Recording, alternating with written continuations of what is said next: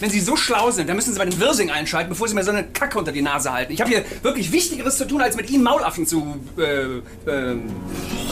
Ja, ich würde sagen, da ist alles drin, was einen guten Chef so ausmacht. Wertschätzung, Gelassenheit und eine beeindruckende Souveränität. Ja, ich würde sagen, es ist ein super Chef. Wen wir da gehört haben, das ist natürlich Bernd Stromberg, Leiter der Abteilung Schadensregulierung M bis Z bei der Kapitolversicherung.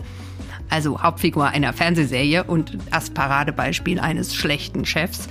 Und ich fürchte, die Serie war auch deshalb so erfolgreich, weil einige Menschen diese Stromberg-Verhaltensweisen von ihrem eigenen Chef kennen. Ja, und zwar gar nicht so wenige Menschen. Eine These, auf die ich während der Recherche gestoßen bin, ist, dass ein Drittel aller Menschen eine schlechte Führungskraft haben. Das äh, ist eine krasse Zahl, die wir natürlich auch diskutieren werden heute. Unser Thema im FAZ-Podcast Beruf und Chance, schlechte Chefs. Ich bin Stephanie Diemann, Wirtschaftsredakteurin bei der FAZ. Und mein Name ist Angelika Fey, Podcast-Redakteurin bei der FAZ. Wir beschäftigen uns ja jede Woche mit der Frage, wie Arbeit glücklich macht. Und ein guter Chef, eine gute Chefin tragen viel dazu bei, ob einem Arbeit Spaß macht. Ja, und wenn du einen schlechten Chef hast, ist jetzt ganz egal, ob der cholerisch ist oder ob er einfach fachlich mies ist, dann kann sogar deine Gesundheit leiden. Und darüber habe ich mit dem Psychologen Jürgen Hesse gesprochen. Er hat eine Beratungsagentur und ein Buch geschrieben. Mein Chef ist irre, ihre auch, passt also perfekt zu unserem Thema. Und mich hat interessiert, was für Anforderungen müssen Führungskräfte heute gerecht werden. Darüber habe ich mit Michaela Moser gesprochen. Sie forscht zum Thema Führungsakzeptanz. Auch die Perspektive von Unternehmen werden wir besprechen. Was machen die, wenn sie den Eindruck haben, Frau Müller kommt mit ihrem Team nicht klar? Und natürlich wird es heute auch darum gehen, was mache ich, wenn ich unter meinem Chef oder meiner Chefin leide. Dafür haben wir Tipps einer Arbeitsrechtlerin. Also wir freuen uns, dass Sie zuhören.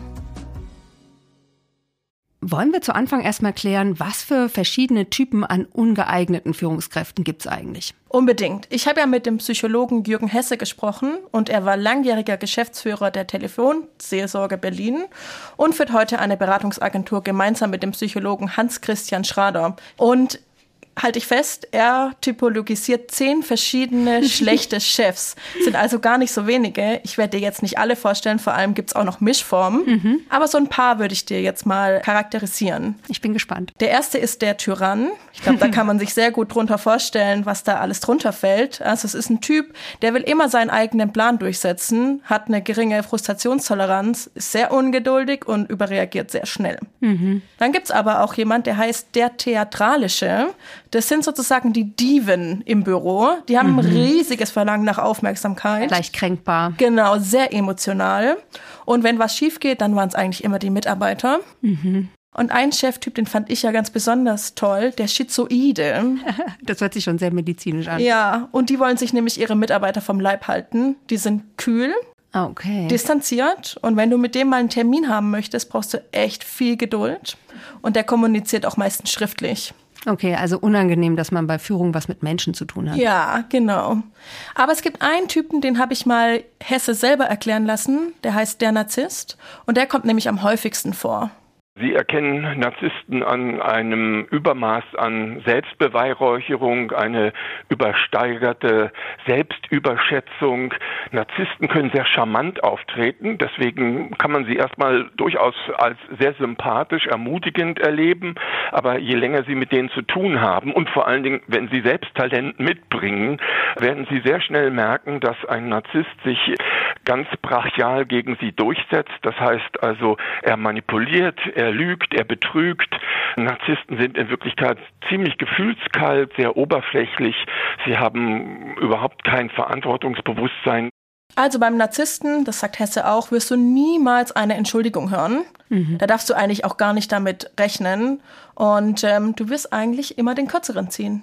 Hm, ja. Michaela Moser hat mich noch auf einen interessanten Cheftyp aufmerksam gemacht, nämlich auf den Laissez-faire-Chef. Also Michaela Moser ist Professorin an der Internationalen Hochschule. Das ist eine staatlich anerkannte private Fachhochschule und sie hat auch noch eine Firma für Personal- und Managementberatung. Ja, und jetzt zum Laissez-faire-Chef. Man könnte ja denken, so ein Chef, der alles einfach laufen lässt, das ist ja total angenehm als Mitarbeiterin, ne? Aber stimmt halt nicht, sagt Michaela Moser. Das ist so ein Chef, der kann natürlich sehr extrem schwierig werden, weil sie als Mitarbeiter immer das Gefühl haben, sie müssen ja Entscheidungen haben, er aber keine oder sie keine Entscheidungen trifft. Und dementsprechend müssen sie immer wieder Kompetenzgrenzen auch überschreiten, damit sie überhaupt ihre Arbeit machen können. Und dieser Laissez-faire-Chef, der gibt ja auch keine Rückmeldung, keine Wertschätzung oder ähnliches, was wir ja auch im Arbeitsleben alle brauchen. Man weiß also nicht, in welche Richtung soll es gehen und mache ich meine Arbeit überhaupt gut. Total interessant, weil Hesse hat so einen ähnlichen Typen, mhm. die unterscheiden sich aber in einem gewissen Punkt.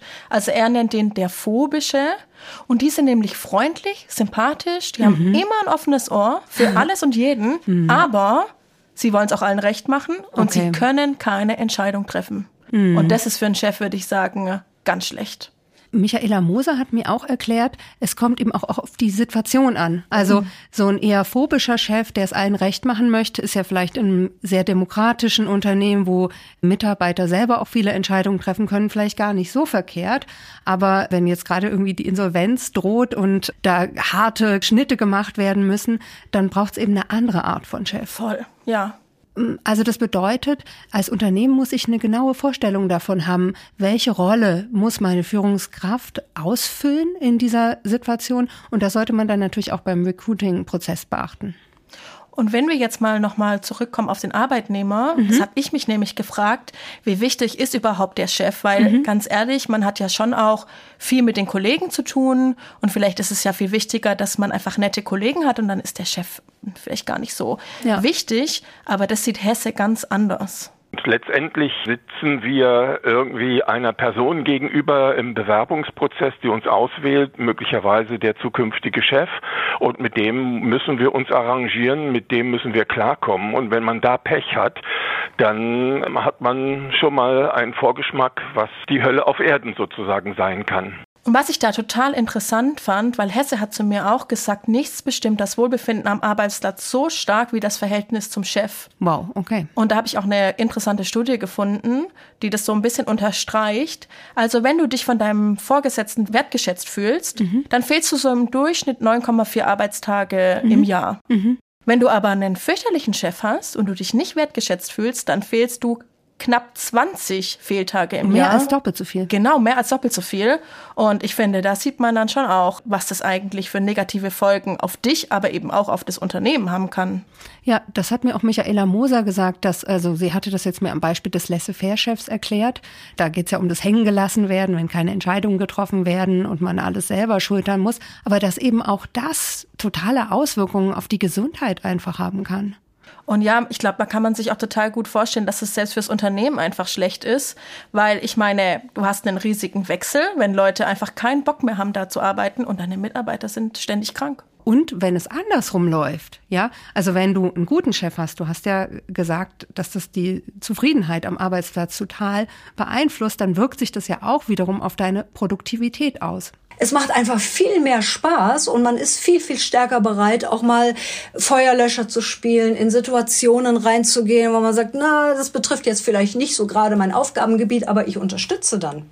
Und das trägt ja auch wieder zur Kollegialität dabei.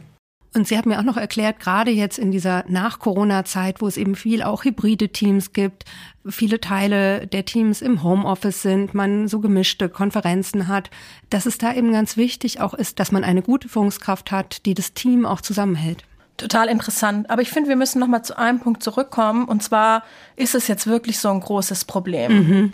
Und da würde ich gerne mal was von Hesse abspielen, der nämlich denkt, dass ein Drittel aller Chefs schlecht sind. Und jetzt dieses eine Drittel, das sind nicht nur Psychopathen, aber da sind die meisten Psychopathen anzutreffen. Also von dem einen Drittel sind mindestens ein Drittel leicht bis schwer psychopathisch. Und wenn Sie an so jemanden stoßen und also äh, wenn Sie jung sind, werden Sie das äh, erleben eines Tages, wenn Sie ein paar Berufsjahre hinter sich haben, dann fallen Ihnen miese Chefs ein und vielleicht nicht ganz, ganz miese, hoffentlich nicht, aber jedenfalls die Wahrscheinlichkeit, dass man in seinem Berufs- und Arbeitsleben auf einen wirklich wirklich ziemlich miesen Chef stößt, ist leider Gottes also viel höher als ein kleiner Lottogewinn, wenn ich es mal so sagen darf. Ja.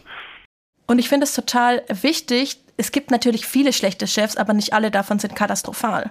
Ich finde nämlich ein Drittel klingt unheimlich hoch. Wollte ich auch gerade sagen. Also irgendwann muss man ja auch sagen, man kann als Mitarbeiter auch mal was auspuffern, dass man sagt, na ja gut, das ist halt die Schwachstelle und damit komme ich jetzt klar. Was ich interessant fand, es gibt nämlich eine Studie, die kam erst letztes Jahr raus und dafür wurden 16.000 Arbeitnehmer in europäischen Ländern befragt und ich habe mir mal die Ergebnisse für Deutschland angeschaut und da sagen 36 Prozent, dass sie unzufrieden sind mit der Führungskraft. Okay. Und das kommt ja ganz schön gut hin mit dem, was Hesse sagt. Mit ein Drittel, ja. Jetzt ist eben unzufrieden, ne? ist auch die Frage, ist es so dramatisch, dass ich wirklich sage, ich habe Fehltage und so, aber es ist erstmal ein, schon ein Anzeichen, dass da vielleicht einiges schief ja, läuft. Ja. Okay, und ich habe jetzt also einen schlechten Chef und die Frage ist ja, was mache ich denn dann, ja? Und um das zu klären, habe ich mit Maren Habel gesprochen. Sie ist Fachanwältin für Arbeitsrecht und Partnerin der Rechtsanwaltskanzlei Wetzling und Habel in Mainz. Und sie rät also, dass man schrittweise vorgeht, ja? Also stufenweise eskalieren, nicht direkt mit der Kündigung quasi drohen, ja? Sondern sie rät dazu, dass man erstmal direkt mit der Führungskraft spricht, ja? Erstmal schaut. Hm, aber wenn das nicht klappt, hat man ja vermutlich schon ausprobiert, ne? Wenn man an der Stelle ist, dann kann man schauen, gibt es eine Mitarbeitervertretung, ja, Betriebsrat oder ein Personalrat, an den ich mich wenden kann und die ich dann einbeziehen kann, ja, oder gibt es einen Personalverantwortlichen, also jemand über der Führungskraft und kann ich an die rantreten und um gemeinsames Gespräch bitten oder vielleicht auch erstmal ein Gespräch ohne die Führungskraft, ja, wenn ich merke, ich kann mit der Person einfach nicht mehr sprechen. Und dann kann ich eben mit dem Personalverantwortlichen, vielleicht noch mit dem Betriebsrat dabei, das mal auf den Tisch bringen und sagen, was, was läuft hier schief. Aber worauf mich Maren Habel hingewiesen hat, ist eben, man muss vorbereitet in so ein Gespräch reingehen. Man kann da nicht einfach sagen, hm, mein Chef ist immer so cholerisch, sondern dann muss man sagen, wie oft passiert das? Vielleicht hat man noch E-Mails, ja? Was passiert da genau? Was ist der Hintergrund dieser Situation? Weil nur dann kann man auch eine Lösung finden, ja, die auf das Problem zugeschnitten ist. Wenn ich dich richtig verstehe, ist Kommunikation hier erstmal key. Ist einfach wichtig. Ich finde aber, Hesse setzt sogar noch mal einen Schritt vorher an. Mhm. Er spricht nämlich von so einer sogenannten Dreierregelung. Und da geht es vor allen Dingen um Fragen, die du dich selber stellen kannst. Das gehört ja eigentlich auch zu der Vorbereitung dazu. Total, ne? total. Lass uns mal reinhören. Als erstes geht es um die Selbstreflexion. Was verletzt mich? Warum verletzt mich das so? Wie kann ich mich da schützen? Das ist schon der nächste Punkt. Also nach der Selbstreflexion kommt die Abwägung. Kann ich mich arrangieren? Kann ich das aushalten? Kann ich mich vor diesem Chef und solchen Attacken irgendwie schützen? Vielleicht ist der Chef auch gar nicht so lange Chef und dann kriege ich einen neuen und dann habe ich eine bessere Überlebenschance. Oder natürlich, man sagt sich, nein, die Lebensarbeitszeit ist zu kurz um sie zu vergeuden. Also besser gehen als untergehen, aber dann eben rechtzeitig gehen. Also wenn man sich nicht arrangieren kann, dann ist es besser, das Unternehmen oder zumindest die Abteilung, in der der Chef für mich eine äh, wichtige Rolle spielt, zu verlassen. Was ich aber da auch total wichtig finde, ist, dass eben nicht jeder Chef gleich ist. Und das sehen wir ja schon an diesen zehn Typen, die Hesse mhm. nennt.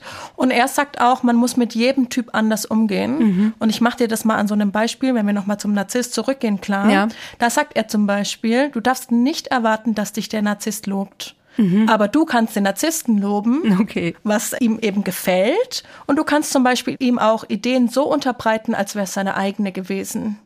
Aber Hesse sagt auch ganz klar, wenn du merkst, es geht an dein Selbstwertgefühl, dann musst du das Unternehmen verlassen. Und dann helfen dir alle Tipps nicht. Da musst du einfach die Reißleine ziehen. Mhm. Was ich ganz interessant finde an den Tipps, die er gibt, bevor man dann sagt, ich ziehe jetzt die Reißleine, ist ja, dass du dafür deinen Chef wirklich gut verstanden haben musst. Du musst den ja total analysiert haben. Total. Und ich würde sagen, da geht Hesse auch noch mal einen Schritt weiter. Er sagt nämlich, es ist eigentlich die Gretchenfrage, warum ein Chef so ist, wie er ist. Der Grundstein wird ganz sicherlich im Elternhaus gelegt, in der Beziehung zu den Eltern. Verkürzt ausgedrückt, Psychopathen und vor allen Dingen psychopathische Chefs, um die geht's ja jetzt hier, haben keine glückliche Kindheit gehabt also nochmal anders gesagt, unbeliebte Chefs waren sehr wahrscheinlich ungeliebte Kinder. Und das kleine Kind sozusagen hat für sich verinnerlicht, ich muss aufpassen, ich muss mich vor anderen Leuten schützen, die meinen es nicht gut mit mir. Und ähm, je nachdem, auch was sie an Erbmasse mitkriegen, werden dann ja Selbstverteidigungsmethoden erprobt, entwickelt. Man lernt die Zähne zu zeigen, auch auf die Zähne zu beißen und natürlich vor allen Dingen andere wegzubeißen müssen? Also ich finde, als Psychologe und dann eben auch als Berater ist das total legitim oder er muss eigentlich sogar diese Fragen stellen, ja. Aber wenn ich als Mitarbeiterin anfange, darüber nachzudenken, was mein Chef jetzt für eine Kindheit hatte und ob er ungeliebt war, also ich würde sagen, dann ist es wirklich der Punkt, dass man gehen sollte. Ne? Ja, ja, das stimmt. Und wenn es jetzt also wirklich so dramatisch ist, die Situation im Unternehmen, dass ich überlege zu gehen, dann finde ich auch die Frage ganz interessant, was hat denn das eigentlich mit dem Unternehmen zu tun, dass es da so eine schlechte Führungskraft gibt? Ja, es gibt ja auch diesen Spruch, der Fisch stinkt vom Kopf her. Und vielleicht ist es so, dass die Unternehmen dann auch einfach nicht schnell genug reagiert haben. Ja, ich glaube, am Ende lohnt es sich, die Führungskraft zu wechseln, weil sonst verlierst du ja ständig Mitarbeiter und deine Personalkosten sind total hoch und die Arbeitszufriedenheit ist total niedrig. Also ich glaube, das hilft einem Unternehmen einfach nicht, wenn sie da eine schlechte Führungskraft sitzen haben. Das stimmt, aber Michaela Moser hat mir auch gesagt, es ist ein Abwägungsprozess für Unternehmen. Denn wenn du jetzt eine Führungskraft hast, die schon länger im Unternehmen ist, dann ist halt die Gefahr, wenn du die entlässt, dann nimmt die vielleicht Kunden mit. Und außerdem ist es so, Fachkräftemangel, ne, hört man ja überall. Das heißt, man muss sich als Unternehmen natürlich auch fragen, der Mitarbeiter, die Mitarbeiterin als Führungskraft ist eingearbeitet. Wäre es nicht vielleicht doch besser, das Thema im Gespräch zu klären, zu gucken, ob man da nicht eine Lösung finden kann? Ja, also als Wirtschaftsredakteurin verstehe ich das. Geht dann eben um Kosten und Nutzen. Genau, so ist es. Ich habe ja auch mit Maren Habel, mit der Arbeitsrechtlerin, über das Thema gesprochen. Was ich ganz interessant fand, war, ihre Kanzlei vertritt eher die Unternehmensseite, gar nicht so sehr die Arbeitnehmerin. Und sie hat mir aber geschildert, dass sie trotzdem öfters auf das Thema schlechte Führung stößt, wenn nämlich ein Unternehmen zu ihr kommt und sagt, ah, wir haben hier einen Mitarbeiter, den würden wir vielleicht gerne loswerden. Ja, so hat sie es natürlich nicht gesagt, so formuliere mhm. ich es jetzt, ja. Und dann sagt sie, okay, ähm, dann schauen wir doch mal in die Personalakte und dann steht da aber gar nichts. Ganz, ganz oft ist es so, die Führungskraft beschwert sich über einen unterstellten Mitarbeiter, dass wir in der Personalakte gar nichts finden und die Blüten weiß ist. Und wir sehen dann eigentlich, die Führungskraft war vielleicht nicht geschult und hat bestimmte Gespräche mit dem Mitarbeiter gar nicht geführt. Ja, das ist nämlich die Aufgabe der Führungskraft, eben aus Sicht der Anwältin, solche Gespräche führen und protokollieren. Die Führungskraft ist ja schlecht, wenn sie diese Gespräche eben nicht führt. Dann kommt sie ihrer Führungsaufgabe nicht nach. Diese Gespräche, das ist eben die Aufgabe der Führungskraft, die zu führen. Und wenn ich das nicht mache, bin ich eine schlechte Führungskraft, weil dann führe ich die Mitarbeiter nicht so, wie ich sie führen müsste. Und was jetzt für die einzelne Führungskraft gilt, das gilt aber eben auch für Unternehmen. Ja, wenn es ein Problem mit der Führungskraft gibt, dann sollte ich das im Gespräch lösen. Also wenn ein Unternehmen den Eindruck hat, dieser Vorgesetzte macht seinen Job nicht gut, die Leistung stimmt nicht oder das Team ist unglücklich, dann ist auch aus Sicht von Mahn Habel hier Kommunikation eben super wichtig. Aber eben eine strukturierte, konstruktive und zielgerichtete Kommunikation, wo dann am Ende auch festgehalten wird, schriftlich festgehalten wird, so, darauf haben wir uns geeinigt, das sind die Ziele und dann und dann setzen wir uns wieder zusammen. Und ich muss sagen, mich hat es überrascht, wie Maren Habel das geschildert hat. Und daraus habe ich auch noch mal gemerkt, jetzt im Vergleich zu Stromberg, dieser Serie, ja, wie viel sich doch geändert hat in der Arbeitswelt, dass sowas idealerweise inzwischen eben so ablaufen sollte, dass man wirklich auf Kommunikation setzt, aber eben auch auf Zielvereinbarung und so weiter. Ja, ich meine, wir reden ja auch ständig über New Work mhm. und es kommt auch bei uns in der Zeitung total oft vor, dass wir über flache Hierarchien schreiben, über Unternehmen, wo alle cool miteinander sind.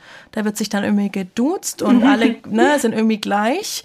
Und da könnte man ja jetzt meinen, da müsste jetzt irgendwie demokratischer zugehen, da dürfte es ja eigentlich keine schlechten Chefs mehr geben. Mhm. Dem ist aber nicht so, also zumindest wenn es nach Hesse geht. Im Prinzip würde ich die Hoffnung auch nicht aufgeben, dass sich da was verbessert. Trotzdem muss man ganz klar festhalten, auch in Start-ups, auch mit jungen Chefs kann man ganz schreckliche Erfahrungen machen. Ähm, unsere Wirtschaft ist daraus, darauf ausgelegt, sozusagen immer mehr in immer kürzerer Zeit, immer besser, ähm, rentabler etwas zu erreichen. Das schafft einen enormen Druck und je nachdem, was für ein Charakter Sie sind, wenn Sie eine Vorgesetztenfunktion haben, geben Sie diesen Druck ungefiltert weiter. Und das ist natürlich schlecht. Ja, und da geht es ja auch um die Frage, wie geht Führung in einem, in Anführungsstrichen, modernen Arbeitsumfeld? Äh, dazu habe ich auch nochmal das Zitat von einem ausgewiesenen Experten. Im Idealfall hast du als Chef keine Kollegen, sondern Aposteln. Leute, die bedingungslos an das glauben, was du so, so vorhast. Hm? Auch wenn von außen andere kommen und sagen, euer Chef erzählt ja vielleicht einen Blödsinn, dass die dann sagen, ja, nee, komm, nur äh, warte mal. Da hört man schon raus, irgendwas hat er verstanden Es geht darum, dass man akzeptiert wird. Aber äh, ja, die Vorstellung von Apostel zeigt eben dann doch wieder eine starke Hierarchie. Und so ist es eben heute nicht mehr. Also das ist das, was Michaela Moser auch sagt. Diese klassischen Hierarchien gibt es auch heute in vielen Unternehmen nicht mehr. Das heißt also, heute sind Machtquellen wie personale Macht, also ich überzeuge aufgrund meiner Persönlichkeit, meines Charismas, ähm, aufgrund meines Expertenwissens, das sind die Machtquellen meines Erachtens auch der Zukunft. Also aus hierarchischer Macht heute heraus zu agieren, das wird die Mitarbeiterinnen und Mitarbeiter heute nicht mehr wirklich vom Hocker reißen. Es geht eben um Akzeptanz, um Führungsakzeptanz. Und diese Akzeptanz müssen sich Führungskräfte eben erst erwerben. Ja, das macht schon irgendwie Sinn. Aber wenn wir jetzt schon mal bei dem Thema sind, äh, ich höre ja immer, dass Frauen eigentlich die besseren Chefinnen sind oder mhm. die besseren Chefs. Und ähm, das liest man ja auch immer wieder. Mhm. Und ich wollte da mal von Hesse wissen, ob er das genauso sieht. Mhm. Und ich würde sagen, er stimmt da jetzt nur zum Teil zu. Um als Frau in eine Führungsposition zu gelangen, muss ich noch mehr als 120 Prozent geben. Und oftmals hat das zur Folge, dass ich auch Chefs und Chefverhalten imitiere.